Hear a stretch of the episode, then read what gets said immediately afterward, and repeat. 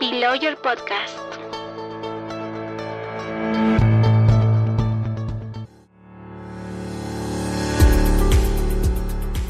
Buen día comunidad jurídica, gracias por escuchar Bill Lawyer Podcast, plataforma de difusión del derecho corporativo y civil patrimonial.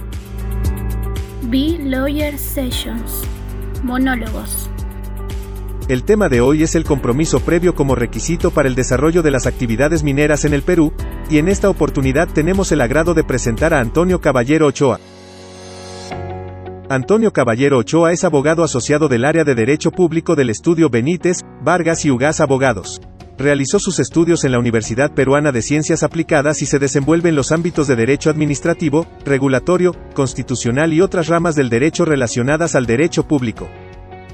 Muy buenas tardes, mi nombre es Antonio Sebastián Caballero Ochoa, soy abogado asociado del área de Derecho Público del estudio Benítez Vargas Ugaz Abogados.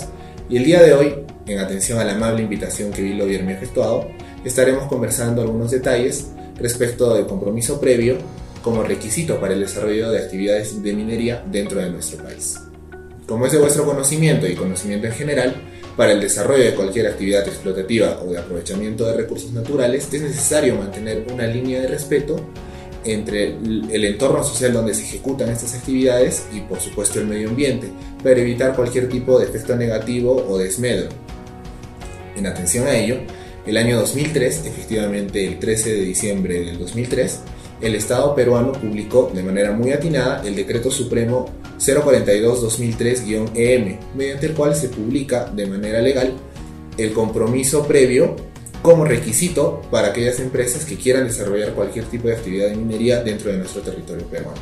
Esta norma, como ya lo he mencionado, da un marco legal para evitar que se efectúe cualquier tipo de desmedro negativo tanto para el medio ambiente como para el entorno social donde los titulares de la actividad minera ejecuten estas actividades extractivas.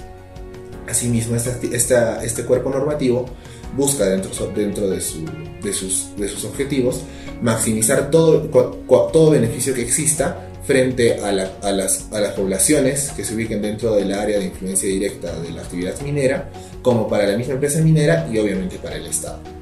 En atención a ello, esta norma recoge dentro de su articulado siete principios, los cuales, siete principios o compromisos, los cuales deben ser suscritos y deben ser aceptados por aquel peticionario de la concesión minera que busque trabajar con el Estado y obviamente obtener una concesión para explotar todo el tema de la minería. En atención a ello, son, estos siete principios vienen a ser el enfoque del desarrollo sostenible, la excelencia ambiental y social, el respeto de los acuerdos, el relacionamiento responsable, el desarrollo económico, el empleo local y el diálogo constante.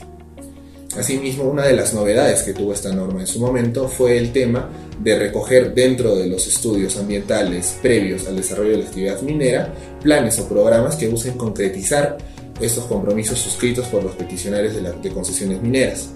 Asimismo, el punto más álgido de esta norma es que también busca presentar una declaración jurada en la cual se contengan los compromisos suscritos por los peticionarios de las concesiones mineras para que el Estado peruano pueda otorgar en concesión las diferentes minas y se pueda pasar a la explotación de la actividad minera.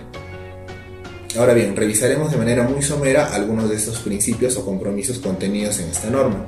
Primero tenemos el enfoque de desarrollo sostenible, este principio compromiso quiere decir que los, titulares de la actividad minera no solamente deben buscar el desarrollo económico de las, de las poblaciones que se encuentran dentro del área de influencia directa de las, de las actividades mineras, sino también deben reforzar la institucionalidad de estas poblaciones.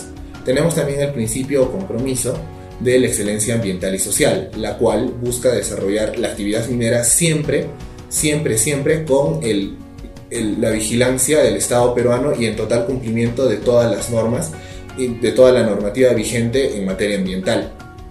Tenemos también el principio de respeto de acuerdos, el cual dice que todos los acuerdos que sean tomados en actas, convenios o en diferentes documentos tienen que ser respetados por todas las partes que forman este convenio o el documento que sea idóneo y elegido por las partes. Tenemos también el principio del el relacionamiento responsable, el cual dice que no solamente cuando una, eh, una, empresa minera empieza a realizar sus actividades debe relacionarse de la mejor manera con una población, sino que tiene que respetar su cultura, tradiciones y demás situaciones que conllevan este relacionamiento. Ahora bien, tenemos que estos acuerdos o compromisos son parte de instrumentos de gestión ambiental, los cuales son vigilados, fiscalizados, vigilados y posiblemente sancionados en caso de su incumplimiento por parte del organismo de evaluación y fiscalización ambiental, el OEFA. Asimismo, este sistema, es, estos compromisos forman parte del sistema de evaluación de impacto ambiental, del Sistema Nacional de Evaluación de Impacto Ambiental, el cual es vigilado por el OEFA. No obstante, existen otros compromisos que no son fiscalizados y no son considerados como obligaciones socioambientales por parte de la OEFA.